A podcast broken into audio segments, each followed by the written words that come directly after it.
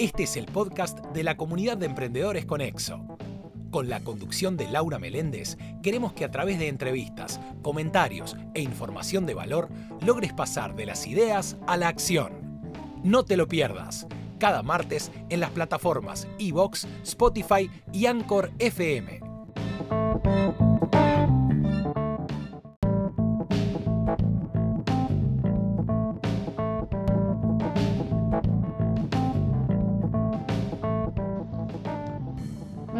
Episodio 4 del podcast de Conexo y ahora recibimos a Fernando Viñales, más conocido como el Tetra, que ya te vamos a preguntar por qué el Tetra. No es como la gente podría imaginarse, no tiene que ver con, con eso, con un Tetra Brick. No, en 1994 entré a Facultad de Arquitectura y justo coincidió con el Campeonato Mundial de Fútbol. donde. Brasil sale. Muy bien, y ahora nos vas a contar un poco tu, tu vínculo con Brasil. Eh, sos eh, cofundador, director de 8M, un estudio que se dedica a... Se dedica a hacer maquetas, modelos, piezas, modelos de piezas, desarrollo de productos, trabajos de arquitectura, pero ahora estamos haciendo últimamente trabajos de maquetas. Perfecto. Pues, ¿Por qué se llama 8M? 8M en un principio eh, lo fundan ocho mujeres, ocho mujeres. Bien. Y aparte coincide con el 8 de marzo, que es el Día Internacional de la Mujer. Va pasando el tiempo y, y- y quedé yo solo. Ninguno no quedó ninguna mujer. En la dirección, pero hay mujeres acá en Conexo sí, sí. trabajando, que las vemos todos los días. equipo. ¿Cuánta gente trabaja? Y dependiendo del trabajo, del volumen de trabajo que tenemos, porque es muy variable, pero eh, puede variar de 8 personas a 3 personas. Bien. ¿Cómo, decías que estás más perfilado a la parte, digamos, de maquetas. ¿Cómo se fue dando ese, perfil? ¿Por demanda del mercado? Sí, es un, producto que no, no, no, tiene una salida comercial muy, digamos, es un producto medio especial. al ser maquetas eh, comerciales, son de edificios, de casas, de proyectos, y no es una, continua, son proyectos muy puntuales. Expliquémosle un poco a la gente, o sea, ¿para qué sirve una maqueta dentro de lo que es un proyecto arquitectónico? Porque parece como una cosita de Sí. juguete, pero me imagino que debe tener un rol importante en... en- Hoy en día se ha desarrollado, hoy en día, en los últimos 20 años, con el desarrollo del 3D, de renders, de imágenes digitales, de, de- de- de animaciones y todo eso, la maqueta como que eh, hace parte de una pieza más de, exposi- de- de exposición de- del producto o de un emprendimiento. Entonces hace como de apoyo más eh, que lo podés visualizar. Es muy artesanal, sigue siendo artesanal, aunque tenés muchas eh, posibilidades de materialización, de corte láser, impresión 3D, y, o sea, se complementa mucho con nuevas herramientas, pero sigue siendo una cosa muy artesanal, ¿no? porque la máquina no te no la sacás del horno con, con el producto terminado. ¿no? Exacto. Pero si valen, digamos, para diseñarla, ¿es de esa tecnología o es dibujito? Es como- una mezcla. Ajá. Porque el- lo tecnológico, la, la impresión, la visualización 3D y todo eso te da más herramientas. Por eso te digo, tipo, las personas que trabajan tipo, con nosotros son, o sea, eh, no dejan de ser, de, de tener la, la- la herramienta, dominar varias herramientas, ¿no? Tipo, no solo la de visualización, sino la materialización misma.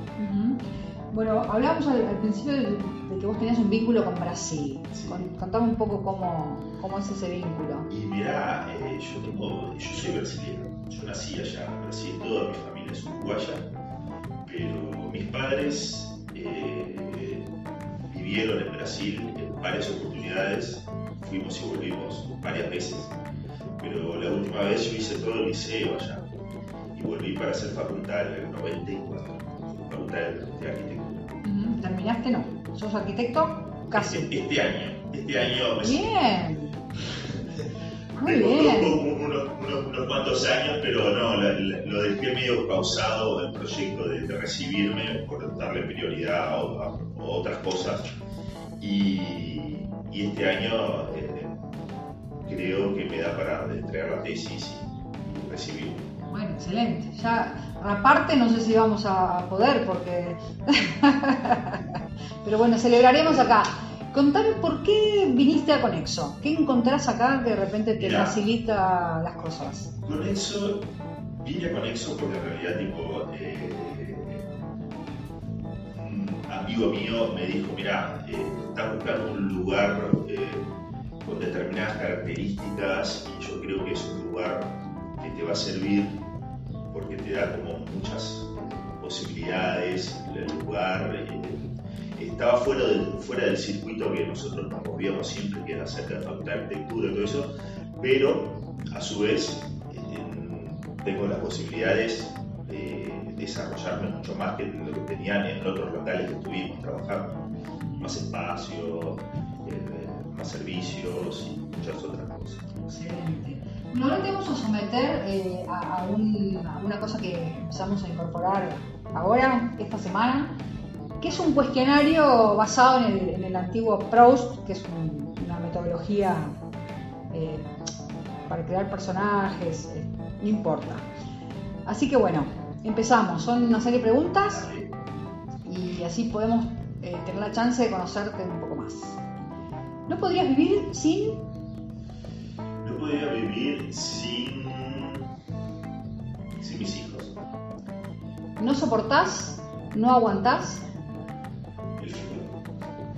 Una manía, una rutina, un ritual que si no lo haces te estropea el día. Ah, café de mañana. Cuando llega la Navidad, ¿qué haces? Descanso. De niño querías ser como, Un inventor, inventar cosas. ¿conservás alguna cosa de tu niñez? Sí, muchas. ¿Te hubiera gustado vivir en otra época, en otro país, en otro lugar? ¿Qué hubieras querido ser? Me gustaría ver, eh, me gustaría vivir en un país más tropical, en una isla. ¿Podés pasar las horas muertas haciendo? Dibujos. La última novela que leíste, Ah, novelas, no recuerdo. eh, la última manifestación a la que fuiste o petición online que firmaste, fui el año pasado, no el otro, con un amigo a la, a la universidad, con 18. ¿lees blogs de...? No, No. Leo, no leo blogs. ¿Tu pintor o fotógrafo favorito? Sebastián Salgado, fotógrafo brasileño. ¿Cocinás? ¿Calentás comida preparada o encargás Cocino. afuera? Últimamente no, no, no cocino mucho. ¿Te gusta compartir noticias en las redes sociales? ¿De qué temáticas? Eh, WhatsApp con unos amigos, pero son noticias más para armar discusiones, más jocosas, más de, de discusión. ¿Jugás algún videojuego? Videojuego no. ¿Qué es para vos el WhatsApp? Estar eh, comunicado con mis amigos. ¿Soportarías una semana sin internet? ¿Te consideras adicto a la tecnología? No, ¿Qué preferís, el auto, la bici o el transporte público? la bici, si tengo que elegir entre los tres, me dijiste, sí, la bici. ¿Seguís No ando en bici, eh. Ok. andaba mucho en bici hasta que eh, ando en moto, entonces tampoco. Bien. ¿Seguís algún deporte por televisión? No, sí, no, ¿Hacés deporte?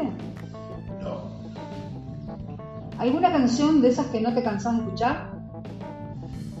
I shot the sheriff. ¿Alguna serie favorita en televisión?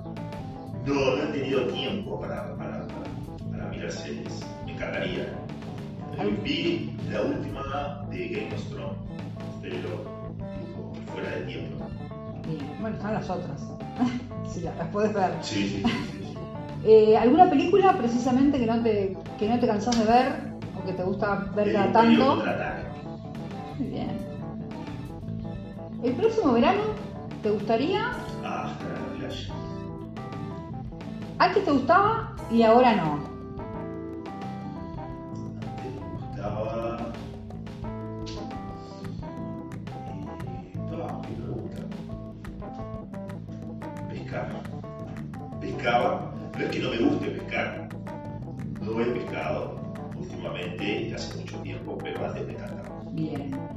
Decís que te gustaría hacer tal cosa, pero no te pones las pilas para hacerlo. Sí, ponerme, ordenarme un poco y, y ponerme a, a un proyecto de cosas.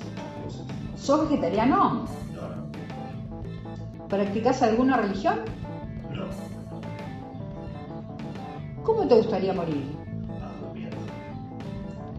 Ahora, pensame, ¿cuál sería tu autodescripción en Twitter o en alguna red de esas que tenés que poner eh, brevemente lo que sos en un perfil?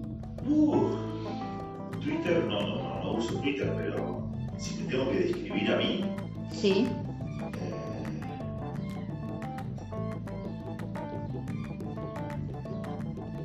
Ok, punto suspensivo. Sí, ahí dos puntitos, O cri cri. algo para pensar. Bueno, muchísimas gracias, Fer.